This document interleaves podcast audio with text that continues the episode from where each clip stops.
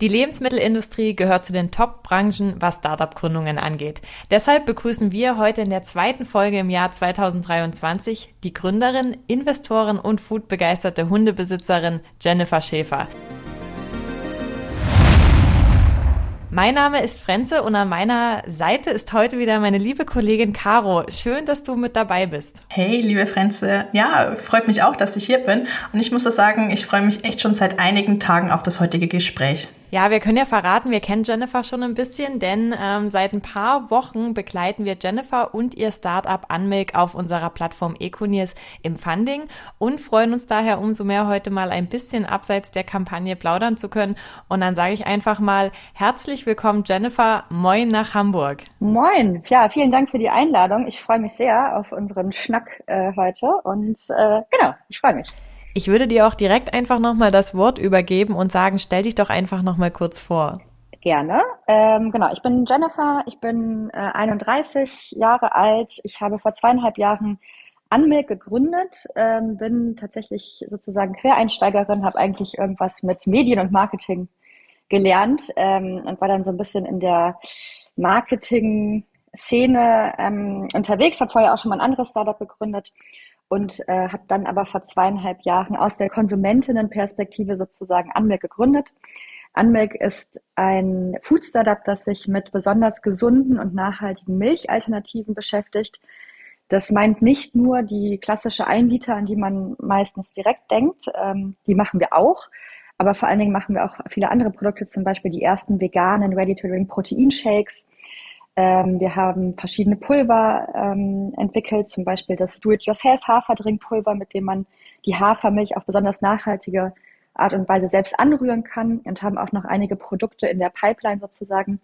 Genau, und ähm, ja, das habe ich eigentlich aus einer, wie gesagt, aus einem, aus einer Konsumentinnenperspektive gemacht, weil ich nicht so ganz zufrieden und einverstanden war mit dem, was da im Regal stand und ähm, bin dann sozusagen in die Food-Szene rein gerutscht. Ja, auf die Konsumentinnenperspektive würde ich gerne später auch nochmal eingehen. Ähm, wenn man jetzt auf deine Vita blickt, sieht man ja auch, dass äh, Anmake nicht deine erste Gründung war. Ich glaube, 2016 hast du bereits das erste Unternehmen gegründet. Eine ganz andere Branche. Vielleicht kannst du ein bisschen was dazu erzählen, wie es dazu kam und wie du dann letztendlich doch irgendwie in der Foodbranche gelandet bist. Ja, gerne. Genau. Ähm, ich, ich, wenn es, ich glaube, 2015 habe ich angefangen. Äh, 2016 war dann die offizielle Unternehmensgründung. Wir hatten das aber vorher schon ähm, relativ viel daran gearbeitet. Das war ein Startup in der Tech-Branche, also ein technisches Startup, Fashion Tech, um genau zu sein.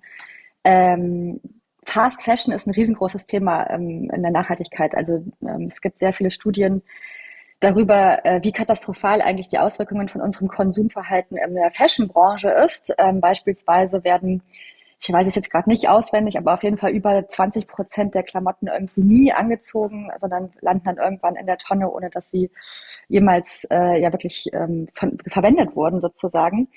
Und ähm, die Lebensdauer oder der Lebenszyklus sozusagen von äh, Kleidungsstücken ist halt extrem kurz und das ist ein sehr, sehr großes Problem.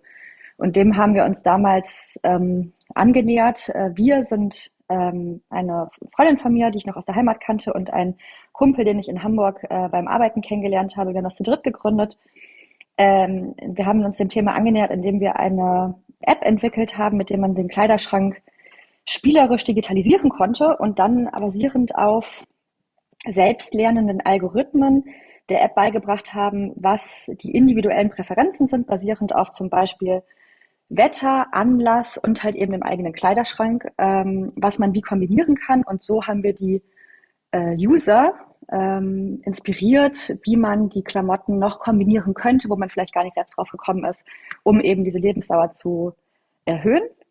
Und das haben wir, ich glaube, so dreieinhalb Jahre oder so gemacht. Das war auch eine sehr spannende Zeit. Wir haben damals ein paar Stipendien bekommen vom Bundesministerium für Wirtschaft und Energie. Und genau, das war so mein erstes Startup. Und irgendwann haben wir das verkauft. Ähm, und dann war ich noch so ein bisschen hier und da unterwegs, weil ich nicht so richtig wusste, was ich dann machen soll. Und habe mir dann noch zwei Jobs ähm, angeguckt. Und dann hat es mich aber doch wieder ein bisschen zu sehr in den Fingern äh, gejuckt und dann habe ich Anmerk gegründet. Ach, das klingt ja echt spannend. Also kann man ja auch schon sagen, dass die Zeit, die du mit deinem ersten Startup gehabt hast, auch ähm, da konntest du wahrscheinlich sehr viel lernen und mitnehmen. Wenn du jetzt nochmal gucken würdest, was sind denn so die Learnings aus deinem ersten Startup, die du jetzt bei Anmelk mit einbringen kannst?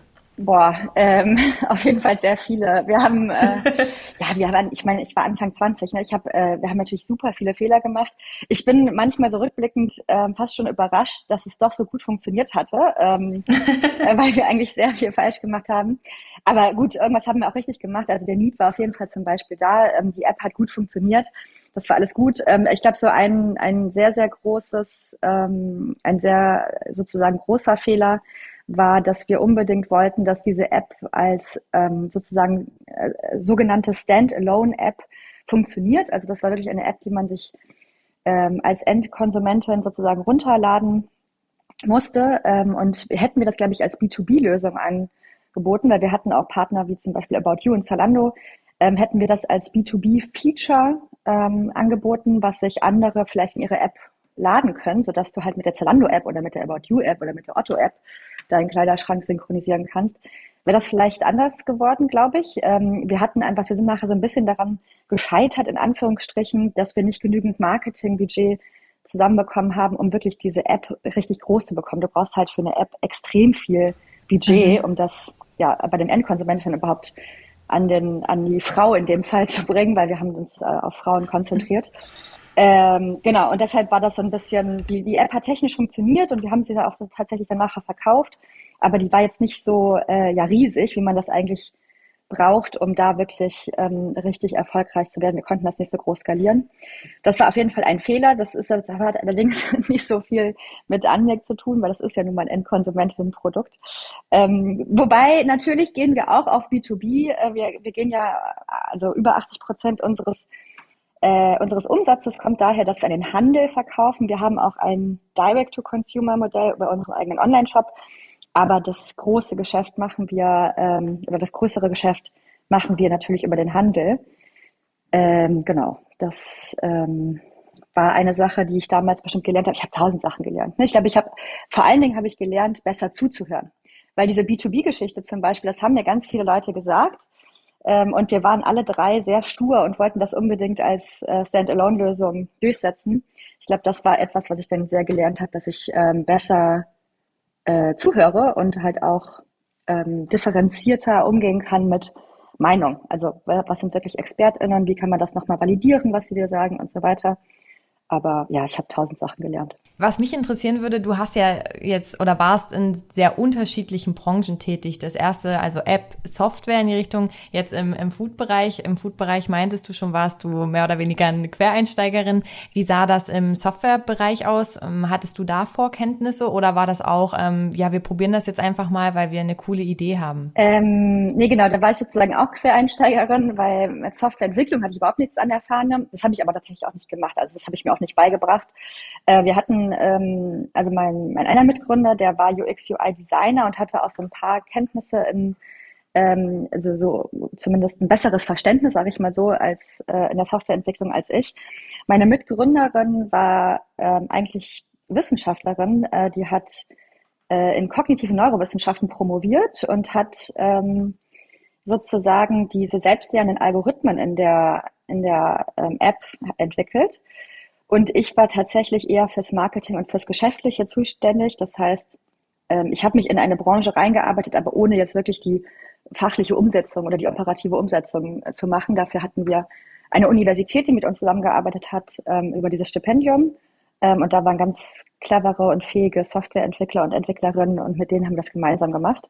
genau. Aber ja, ich war im, im Prinzip war ich auch Quereinsteigerin in der Branche.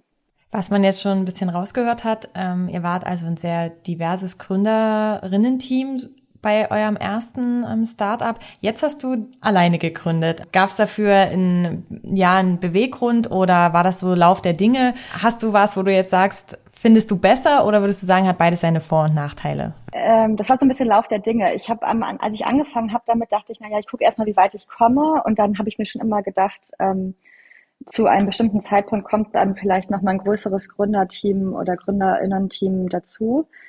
Ähm, das war also jetzt keine super bewusste Entscheidung, aber jetzt, wo ich beides einmal gemacht habe, es hat alles seine Vor- und Nachteile. Also ähm, auf der einen Seite bist du logischerweise freier und teilweise auch schneller in den Entscheidungen, weil du halt dich halt nicht mit anderen Leuten unbedingt abstimmen musst. Ich hole mir natürlich immer Feedback, ich hole mir auch Feedback von meinem Team und frage die immer oder auch von meinen Investor, äh, Investoren, ähm, hole ich mir auch immer Feedback. Aber ähm, es gibt natürlich, äh, wenn man zu zweit oder zu dritt ist, mehr Potenzial, sich in längeren Diskussionen zu verlieren. Ähm, das Positive am Alleinegründen sozusagen ist, du kannst dir immer dann Meinungen dazuholen und andere Perspektiven dazuholen, wenn, äh, wenn du es haben möchtest. Aber du wirst nicht sozusagen nicht ausgebremst durch äh, Meinungsverschiedenheiten sozusagen im, im GründerInnen-Team. Aber natürlich auch ein riesen Nachteil ist, äh, dass man sowohl die positiven als auch die negativen Dinge ähm, nicht mit, mit MitgründerInnen teilen kann. Aber ähm, ehrlicherweise, ich habe ein ganz tolles Team und wir sind super offen und transparent mit allem und ähm, die, sowohl die positiven als auch die negativen Sachen werden im Team gut aufgefangen. Von daher bin ich da, äh, also ich bereue nichts. Das klingt das schon mal super. Und man merkt ja auch, ähm, wenn man so eure Entwicklung ansieht oder Anmelks Entwicklung ansieht, dass ihr ja auch sehr erfolgreich seid oder du bist erfolgreich mit deinem Team. Und ähm, genau, ich würde mal noch gern so ein bisschen, ein bisschen mehr erfahren, weil du ja vorher auch meintest, du warst ja quasi Quereinsteigerin bei Anmelk, Foodbranche war ja neu. Ähm, und dass du sie aus Konsumentinnen sich gegründet hast. Essen, kannst du da vielleicht noch mal ein bisschen mehr drauf eingehen, wo die Motivation herkam und ähm, wie du das jetzt auch umsetzt im Unternehmen? Ja, ähm, genau. Ich war relativ früh, würde ich sagen, ich sage immer vegan bemüht. Also ähm, ich, ich wollte mich aus moralischen Gründen vegan ernähren. Ähm, ich komme aus einer Kleinstadt im Rheinland. Das war vor 10, 12, 15 Jahren noch ein bisschen schwierig mit der veganen Ernährung. Mhm. Mittlerweile geht's überall ganz gut. Ähm, ich habe allerdings sozusagen auch als Studentin oder sowas, äh, ich habe immer darauf geachtet, wie gesagt, möglichst 20, möglichst vegan, aber ich habe mich jetzt ehrlicherweise nie wirklich mit den Zutaten und Nährwerten auseinandergesetzt, weil mir das eigentlich ja, in Anführungsstrichen egal war. Ich war jetzt keine überdurchschnittlich äh, involvierte Person sozusagen in Zutaten- und Nährwertverzeichnis. Äh, ähm, und dann hat das angefangen vor ein paar Jahren, als ich meine Freundin kennengelernt habe, die hat Zöliakie, das ist eine seltene Autoimmunkrankheit, da kann man kein Gluten vertragen. Und als wir dann zusammengezogen sind, hat, äh, musste ich dann sozusagen auf die Produkte umdrehen und mich mal genauer damit beschäftigen, was da eigentlich drin ist, um herauszufinden, ähm, ob sie das essen und trinken kann oder eben nicht. Und das war so der erste Punkt, wo ich wirklich mal, wie gesagt, mich mit dem Zutaten- und Nährwertverzeichnis auseinandergesetzt habe. Und das war dann schon schwierig. Also äh, in vielen Produkten sind halt einfach Dinge drin, die nicht so, ja, eigentlich nicht das sind, was ich immer dachte. Ja, also zum Beispiel, wenn du dich vegan ernährst, so war ich zumindest damals, und ich glaube, das geht vielen KonsumentInnen so, äh, dann denkt man so, ja gut, ich ernähre mich vegan, das muss ja direkt gesünder und nachhaltiger sein. Das ist natürlich Quatsch, weiß ich heute. Ähm, und ja, es ist so ein bisschen, ich hatte, ich hatte so, äh, so einen Moment der gefühlten Verbrauchertäuschung sozusagen oder Verbraucherinnen-Täuschung, ähm, weil ich dachte, okay, irgendwie, ja, ist das alles gar nicht so, wie ich, wie ich, wie ich mir das immer vorgestellt hatte. Entweder kommen die Zutaten von irgendwo her, verbrauchen im Endeffekt genauso viel CO2 und Wasser als äh, wie, wie, wie Kuhmilch zum Beispiel oder wie die Fleischproduktion. Ähm, oder du hast halt wirklich super viel Zucker drin, super viel Kohlenhydrate, sonst nicht so viel. Und so fing das eigentlich an. Und dann habe ich mich insbesondere halt eben bei, bei Milchprodukten ähm, damit ein bisschen mehr auseinandergesetzt.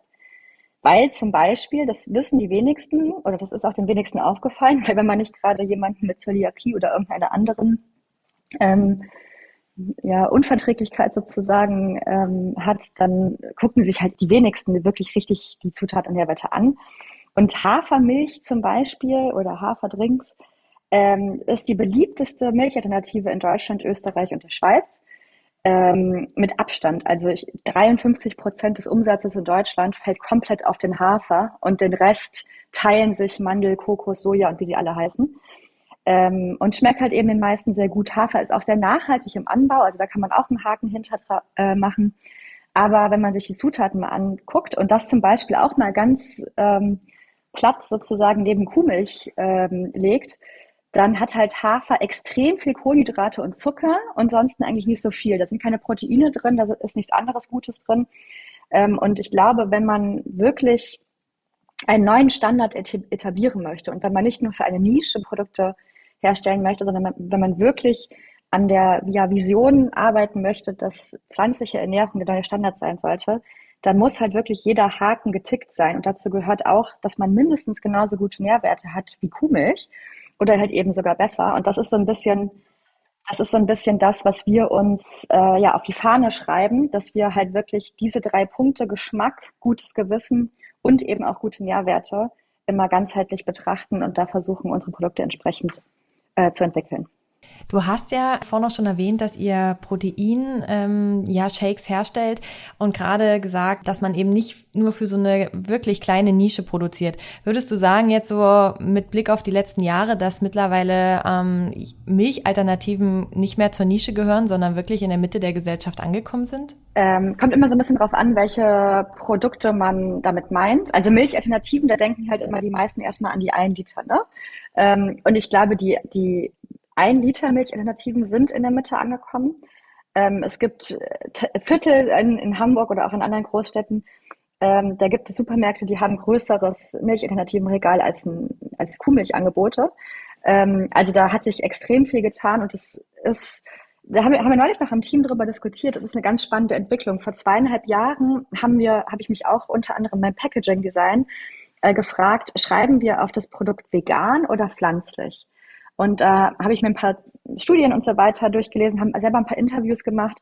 Und da war es noch so, dass vegan ähm, häufig, nicht immer, aber häufig ähm, eine fast schon so wie so ein allergenfreies Produkt oder sowas oder wie ein Special Need Produkt äh, angesehen wurde. Also so ein bisschen wie zum Beispiel laktosefreie Milch. Du würdest dir halt niemals laktosefreie Milch kaufen, wenn du nicht laktoseintolerant wärst.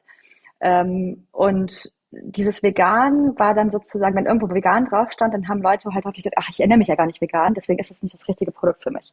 Wenn da pflanzlich draufsteht, dann, haben, dann war das nicht so eine, ähm, so eine harte Unterscheidung sozusagen. Pflanzliche Produkte haben auch Menschen gegessen, die sich sowohl vegan ernähren als auch eben nicht vegan ernähren. Ähm, und vegan war teilweise auch in bestimmten Kreisen fast so ein Schimpfwort, ja. ähm, oder zumindest, ja, ähm, genau. Ähm, aber mittlerweile ist das halt wirklich anders. Also es hat sich so viel getan in den letzten zwei, zweieinhalb Jahren, dass vegan überhaupt gar keine ähm, Abgrenzung mehr sozusagen zu vegetarisch oder flexitarisch lebenden KonsumentInnen äh, bedeutet, sondern mittlerweile haben auch in Deutschland äh, fast alle verstanden, dass ein veganes Produkt auch für Menschen geeignet ist, die sich nicht zu 100 Prozent vegan ernähren. Und ähm, das ist unter anderem auf die milchalternativen Industrie zurückzuführen, weil Milch eben ein mh, mm, im Vergleich zum Beispiel zum Fleisch ein ähm, das tut weniger weh. Oder auch vor zweieinhalb Jahren tat das KonsumentInnen weniger weh, mal einen Schluck Hafermilch in Kaffee zu machen als Kuhmilch, aber wenn du da so richtig überzeugten Fleischessern gesagt hast, nimm doch mal ein veganes Schnitzel, das war schon, das war wie so eine Religion, ja. Also das äh, war schwierig. Da hat sich natürlich auch extrem viel getan, einfach auch dadurch, dass die Fleischindustrie, die vegane Fleischindustrie krass gute Produkte entwickelt hat und mittlerweile auch viele sagen, okay, das probiere ich doch mal. Aber das war halt vor zweieinhalb Jahren noch ein bisschen anders. Und Milchalternativen waren sozusagen so ein bisschen die, die Einstiegskategorie für Leute, die gesagt haben, ich will mal äh, bisschen mehr pflanzlich essen oder ich will das mal ausprobieren. Das war sozusagen die in Anführungsstrichen Einstiegsdroge für die für die für viele KonsumentInnen. Ähm, genau und dementsprechend ähm, ist diese Kategorie natürlich auch in der Mitte der Gesellschaft mittlerweile angekommen. Bei Proteinshake ist es natürlich immer ein bisschen was anderes. Ne? Ja, Pro Protein würdest du sagen schon noch ähm, dann eher die Richtung wirklich sehr sehr sportlich und aktive Menschen oder ähm, welche Nische würdest du sagen bedient äh, oder vielleicht auch nicht mehr Nische bedient man mit Proteinshakes? Ähm, ich würde sagen, also Proteinshakes sind immer noch in gewisser Art und Weise eine Nische, aber eine ganz andere als noch auch vor ein paar Jahren. Also äh, jeder Mensch wird sich wahrscheinlich erinnern, vor ein paar Jahren gab es auf einmal so einen riesengroßen Protein Hype. Ähm, das war auch nicht mehr feierlich. Also da gab es halt Produkte, da stand irgendwie ganz fett Protein drauf, die waren einfach nur ungesund. Also es war äh, katastrophal. Irgendwelche Schokoriegel oder Eis oder sowas, wo die wirklich keine guten Nährwerte hatten. Da stand dann irgendwie das Protein ganz fett ausgelobt da drauf. Ähm, das ist, hat sich jetzt auch schon wieder ein bisschen wieder in die richtige Richtung korrigiert. Äh, aber es war auf einmal so da. Das war ein riesengroßer Hype oder Trend. Und früher waren Proteinprodukte ausschließlich für Sportler und Sportlerinnen beziehungsweise explizit zum Muskelaufbau äh, wurde das konsumiert. Ne? Also irgendwie, wenn du äh, Pumper warst oder Pumperin, dann hast du dir irgendwie die Proteinshakes äh, nach dem Training reingepfiffen. Und das ist halt mittlerweile längst nicht mehr so, weil Leute einfach weil die KonsumentInnen verstanden haben, dass Proteine nicht nur für Muskelaufbau ist, unter anderem auch, ja, aber Proteine braucht halt jeder Mensch und es gehört einfach zu einer gesunden und ausgewogenen Ernährung mit dazu. Und ich glaube, das kommt eben auch viel aus anderen Ländern, beispielsweise in den USA reden alle davon, ähm, ob du heute schon ein Protein gegessen hast oder wenn du eine Bowl bestellst, dann musst du dein Protein auswählen oder so, ja.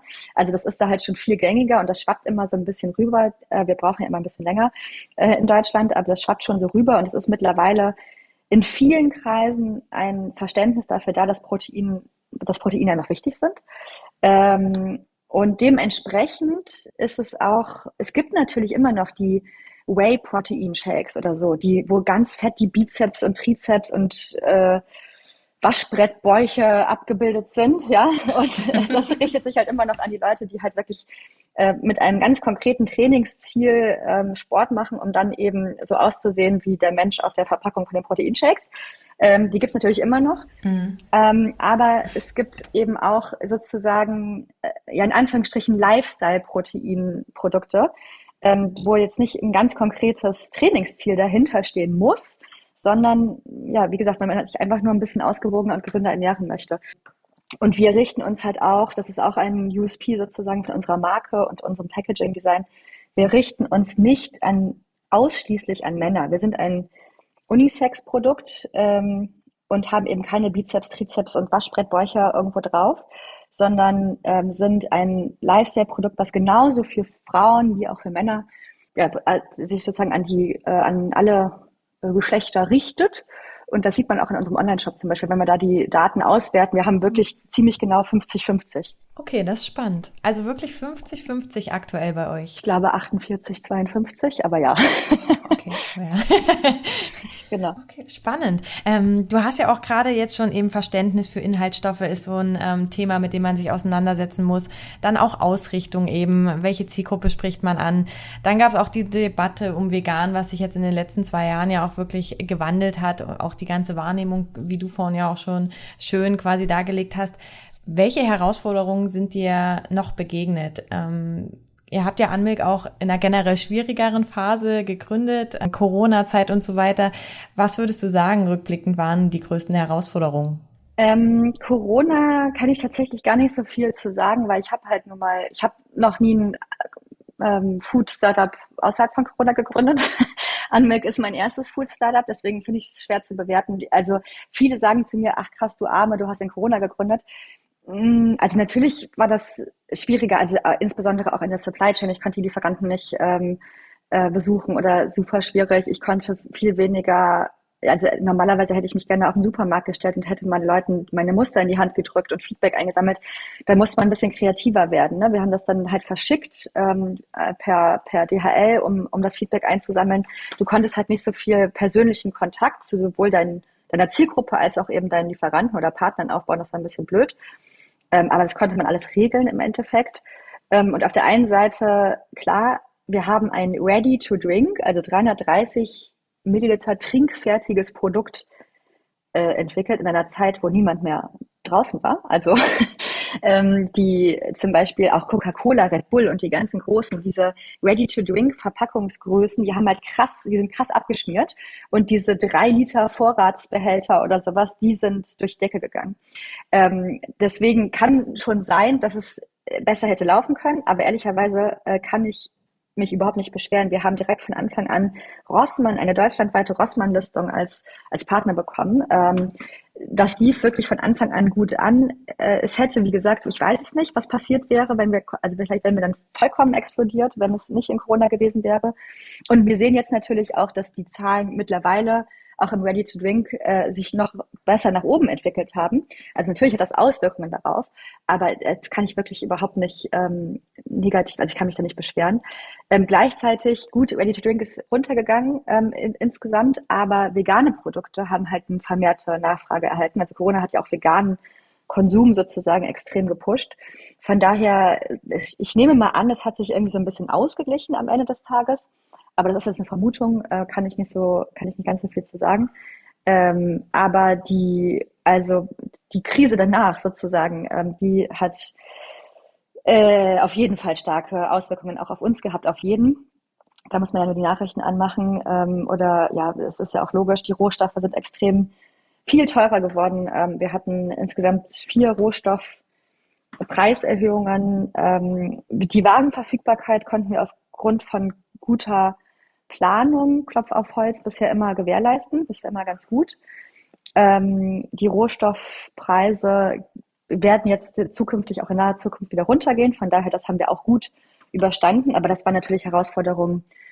Äh, das war schon schwierig. Also da wusste ich halt auch nicht immer hundertprozentig, können wir es jetzt wirklich äh, gewährleisten, dass wir immer die Rohstoffe beisammen haben. Hat glücklicherweise funktioniert, aber ähm, genau, das war natürlich auch eine schwierige Zeit. Und ähm, oder ist auch immer noch äh, teilweise eine schwierige Zeit.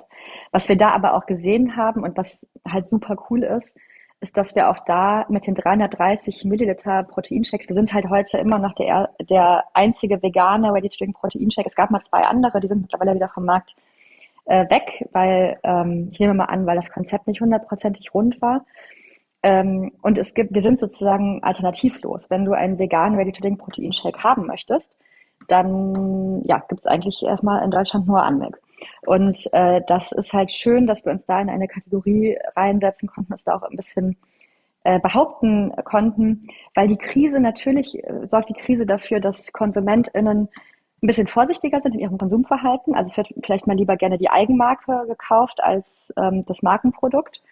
Aber es gibt halt keine Eigenmarke von veganen Ready-to-Drink-Protein-Shakes.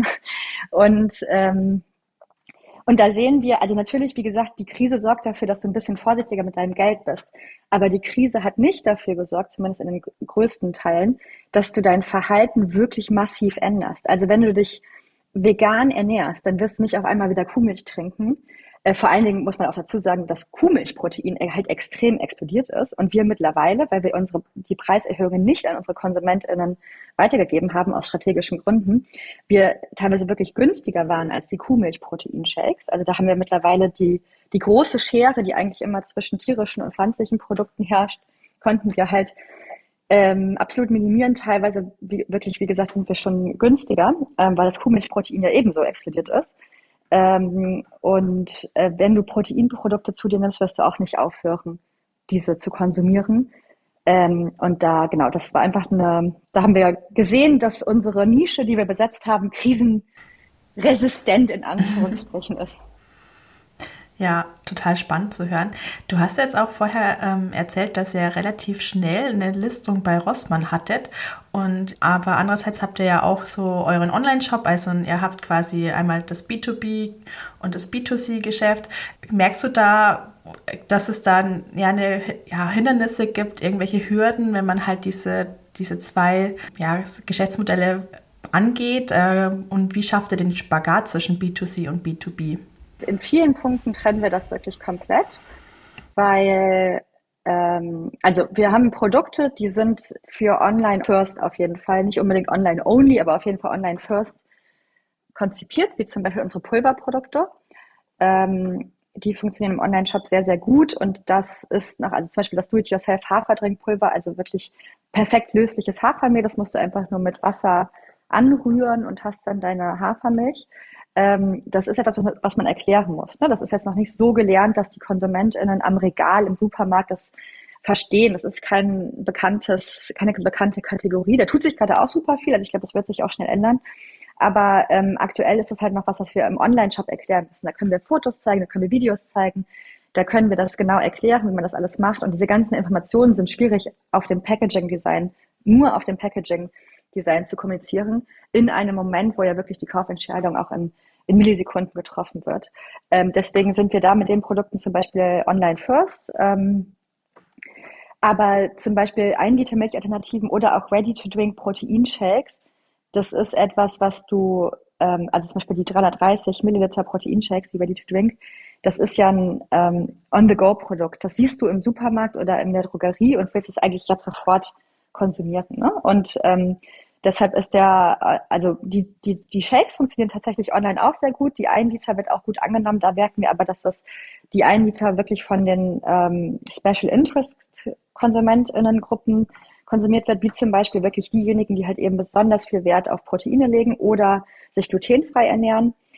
Ähm, die kaufen das auch viel im Online-Shop, aber das ist jetzt nicht die Masse. Also die Masse, der, der Mainstream sozusagen, würde jetzt nicht äh, Milchalternativen in einem Online-Shop kaufen. Da ist mittlerweile so viel Angebot in jedem Supermarkt, das nimmst du einfach bei deinem wöchentlichen ähm, Supermarktbesuch mit sozusagen. Ähm, also kommen wir immer so ein bisschen drauf an, welches Produkt ist für, wel für welchen Kanal gedacht, Nummer eins. Und da muss man natürlich auch noch dazu sagen, dass generell Food und Beverage-Produkte in Deutschland ähm, noch nicht so groß äh, oder zumindest vom Mainstream nicht so viel online eingekauft wird. Ne? Also das, da sind wir extrem hinterher, was auch andere Länder angeht. Da ist die Akzeptanz, Foodprodukte online zu kaufen, noch viel geringer. Ähm, aber wie gesagt, also wir haben unsere Nischengruppen, die das nichtsdestotrotz machen. Und das Schöne ist, dass wir im Online-Shop halt auch sehen können, ähm, wer ist das eigentlich? Also im Handel ist es halt super schwierig, die Daten auszuwerten oder auch den den Konsumenten oder die Konsumentin zu verstehen.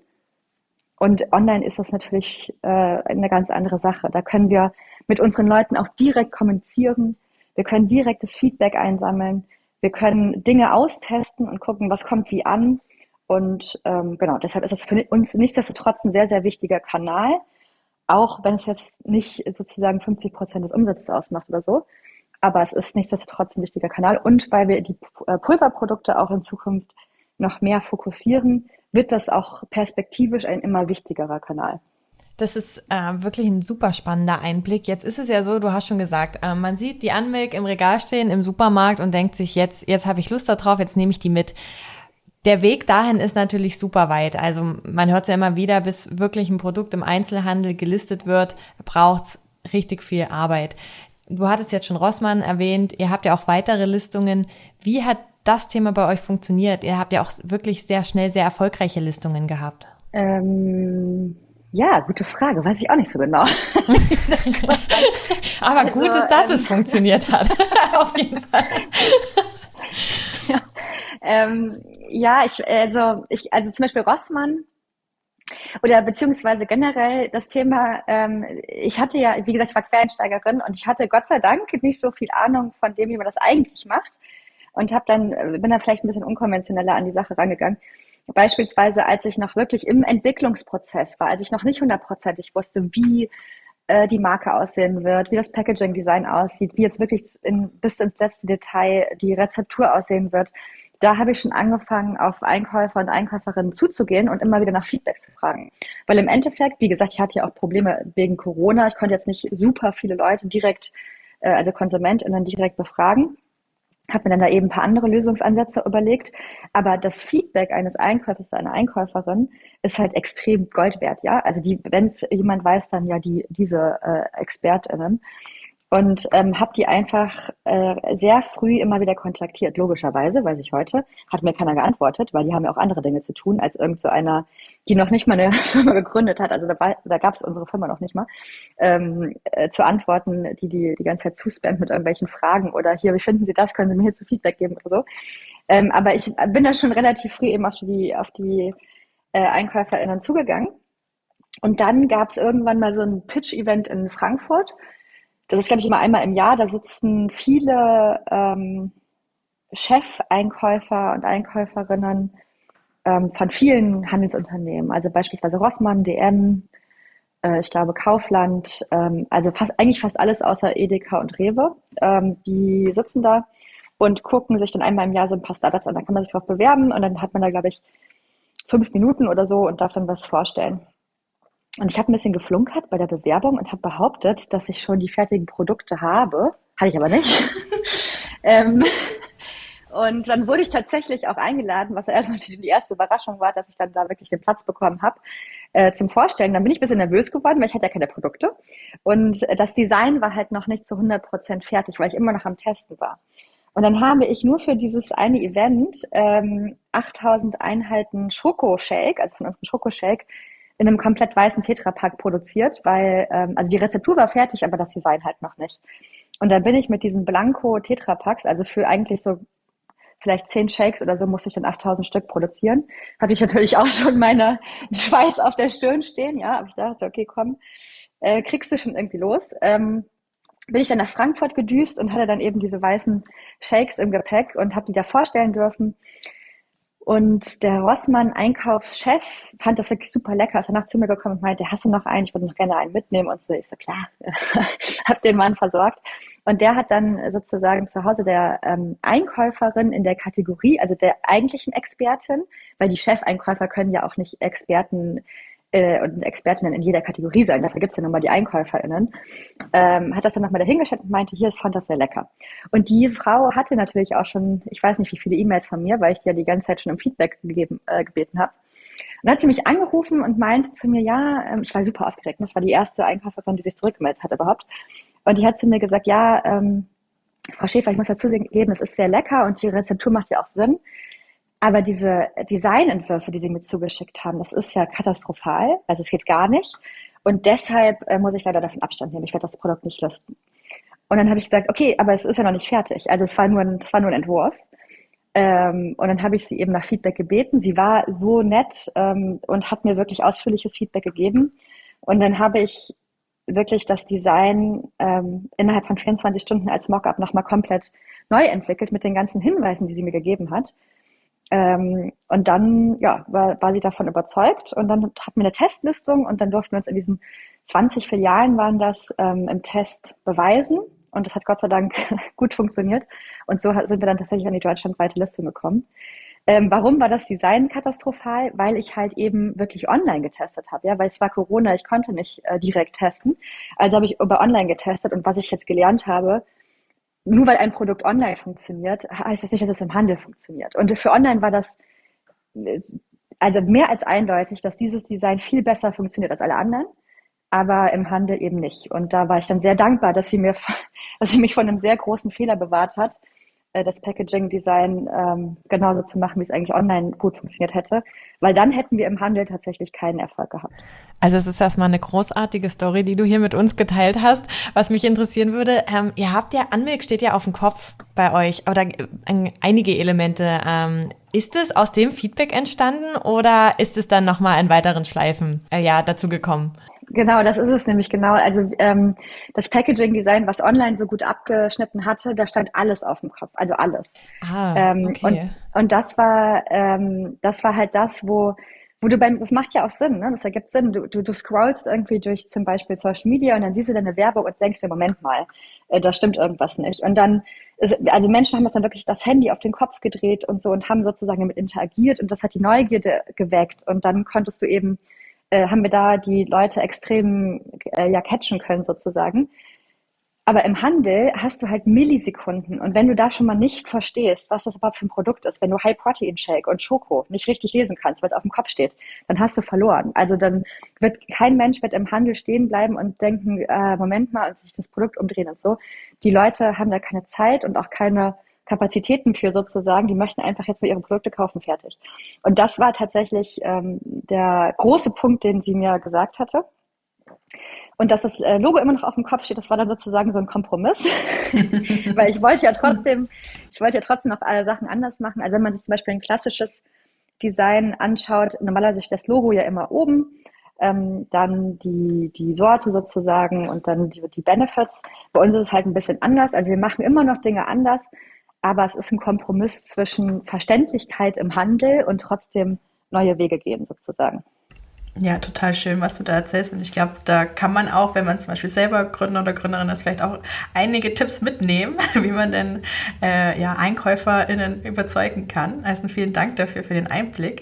Ähm, wir würden uns noch so ein bisschen mehr ja, zu deiner Person interessieren, beziehungsweise haben ja auch festgestellt, dass du leider, muss man sagen, ja immer noch zur Minderheit gehörst. Denn nicht bist du eine der 20 Prozent der deutschen Gründerinnen, die quasi als Female Founder zählt.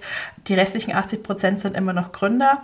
Und das ganze Thema hat ja in den letzten ja, Monaten, ja, vielleicht auch Jahren sehr viel Aufmerksamkeit bekommen. Auch die Startup-Strategie der Bundesregierung oder der Female Founder Monitor greifen das Thema ja häufig auf. Wie nimmst du diese Diskussion, das Thema Female Founder so im Alltag wahr? Ähm, also es wird, es ist halt ein, in, in meiner Bubble, sag ich mal, weil ich halt nun mal äh, zufällig Female Founder bin, ist das natürlich ein krass inflationäres Thema. Also alle Leute reden darüber die ganze Zeit. Ähm, mhm. Und auch mein ganzer mhm. LinkedIn-Feed ist voll und irgendwie ähm, es ist halt immer wieder ein großes Thema. Aber das ist, ich bin mir immer zu jeder Zeit darüber bewusst, dass das nicht so ist in der realen Welt. Das ist halt äh, in meiner winzig kleinen Bubble, die überhaupt nicht repräsentativ ist, wissen Menschen über dieses, über diesen Missstand sozusagen. Ähm, das ist ein Thema, was, was sozusagen Aufmerksamkeit erhalten hat und wo meine Bubble das weiß. Aber wenn ich jetzt auf die Straße gehen würde und Menschen fragen würde, ähm, wissen Sie eigentlich, wie die Verteilung, die Geschlechterverteilung bei Unternehmensgründungen ist? Da würde wahrscheinlich, keine Ahnung, ich habe es ehrlicherweise noch nie gemacht, aber das ist ein guter Punkt, kann ich mal machen.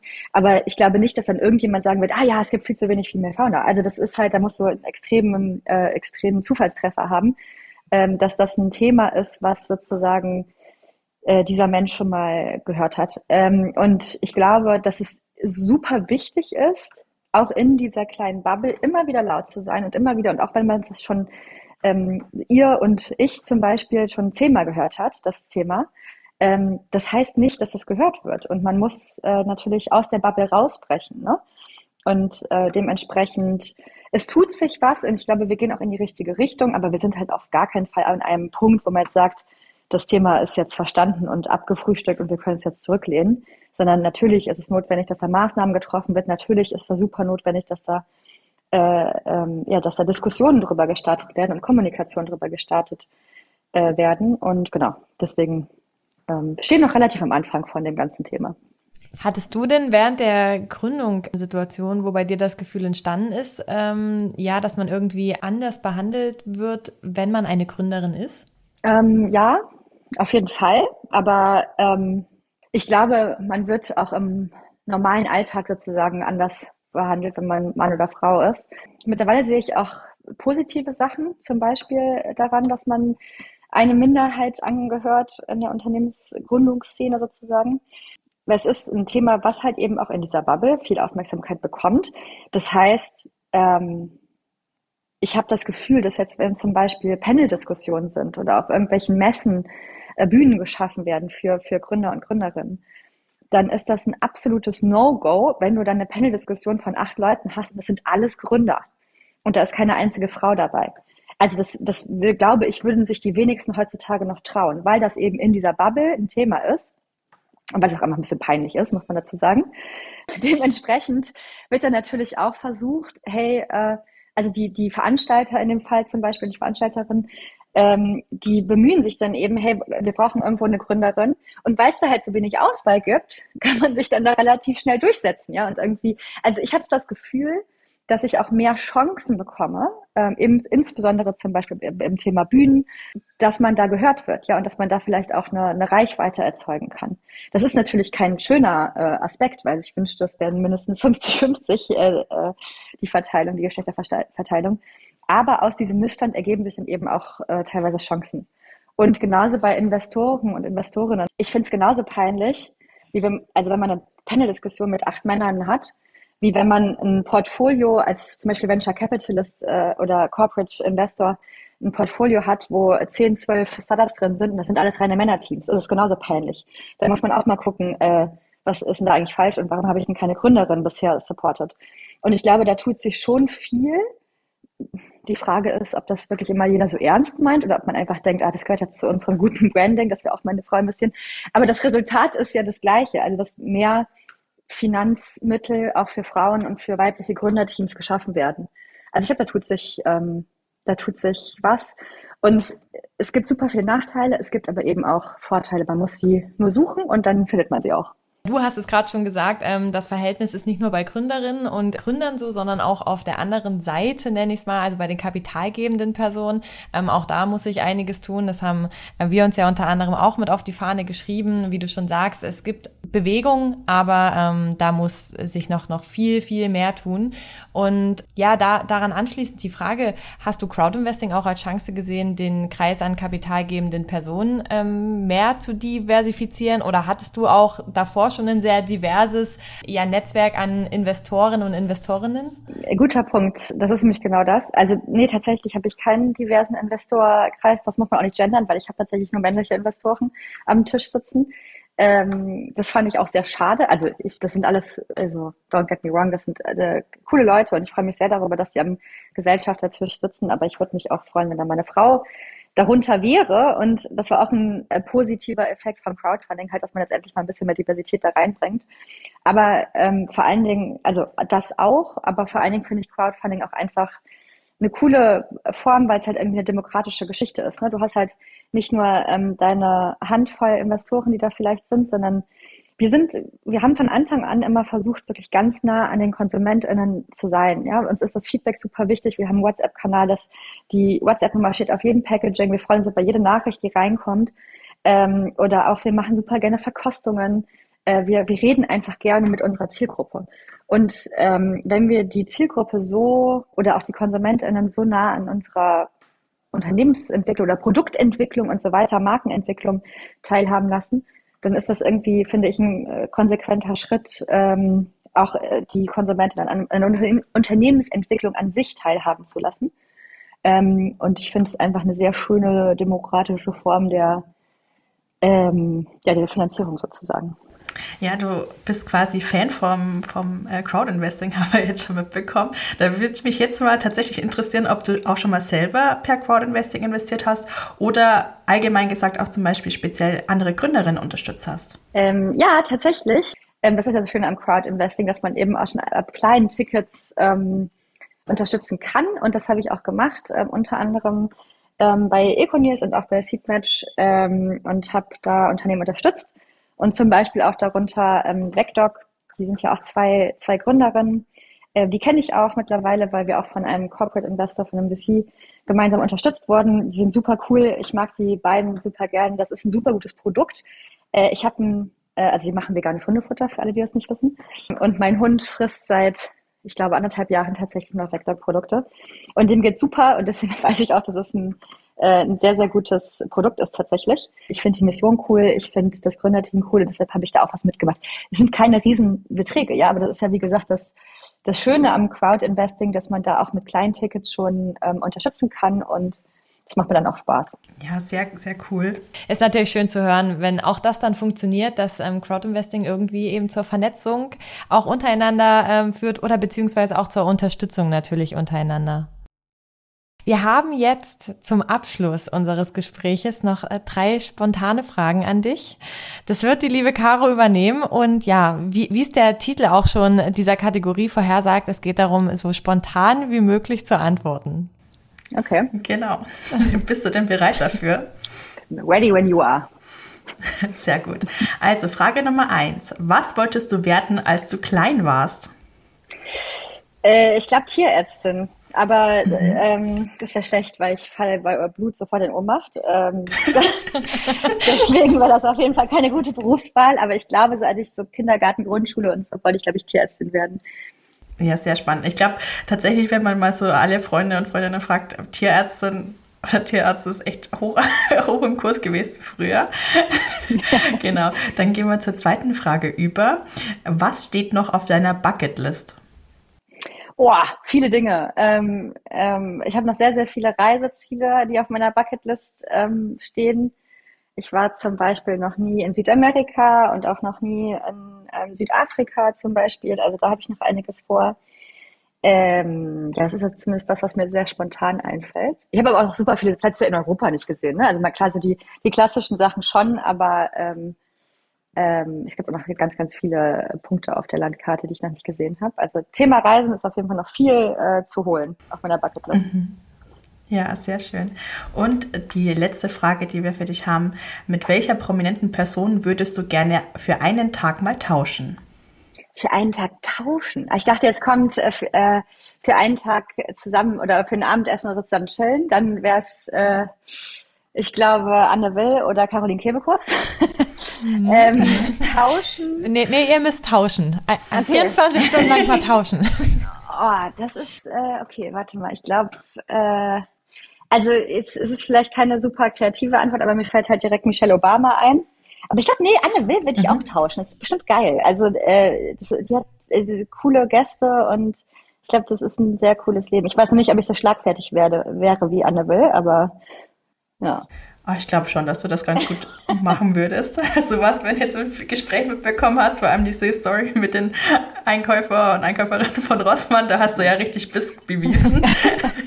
Von dem her würde ich sagen, das würdest du gut boppen. Mal schauen, vielleicht habe ich ja mal die Chance. Anne, wenn du das hörst, ich bin bereit. Sehr gut. Äh, würden wir ähm, entsprechend auch nochmal verlinken, damit das an entsprechender Stelle ankommt. Sehr gut. Ja, sehr schön. Dann sind wir tatsächlich am Ende unseres Gesprächs angekommen.